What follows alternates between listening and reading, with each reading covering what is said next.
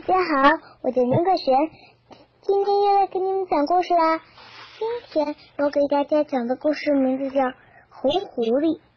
有一位老人是一个水库的管理员，他经常独自驻守在水库边的值班室里，闲来无事。老人喜欢上了喜欢上了钓鱼。时间一久，他的垂钓技术也就越来越高。因为钓的鱼常常吃不完，老人索性将它们存养在一口水缸里。这口水缸就放在一个简单搭建起来的小棚内。渐渐的，水缸里的鱼越来越多。但是近段时间以来，老人发现水缸。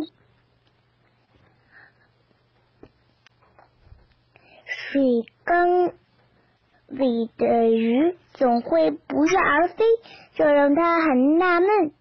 这里人迹罕至，平时很少有人来，谁会勾走这些不值钱的鱼呢？老人多留了个心眼，夜里睡觉的时候，他时刻留意着小棚里的动静。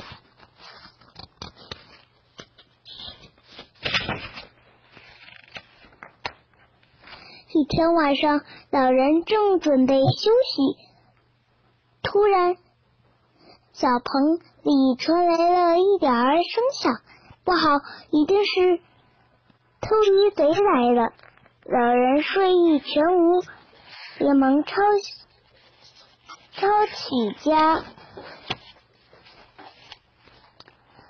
连忙抄起家伙，准备去看个究竟。只听水缸里发出了怪异的声响，老人用手电筒一照，原来是一只红色的野狐狸掉进了水缸里，怎么也爬不上来。没想到我的鱼是被你这个小贼偷去了啊！老人冷冷一笑，想把这只落水的倒霉蛋处死。要动手的时候，老人看到红狐狸的眼里满是惊恐，甚至闪动着泪花，就像一个无助的孩子。这个善良的老人心软了，他不仅没有杀红狐狸，还把它从水缸里捞出来放走了。说来也奇怪。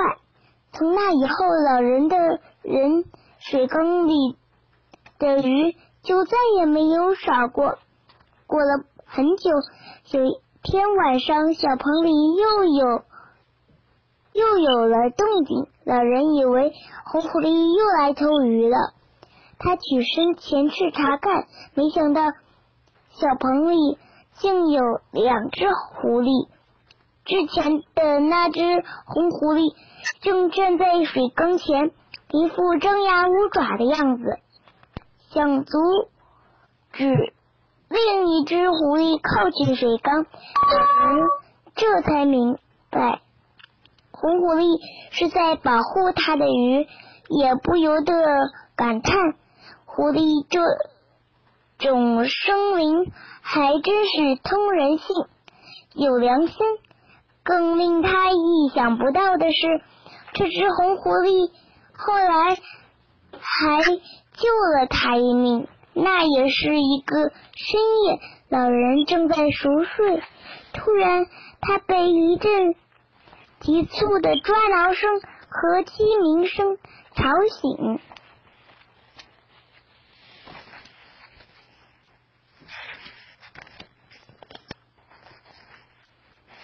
老人听得出来。正是那只红狐狸发出的声音。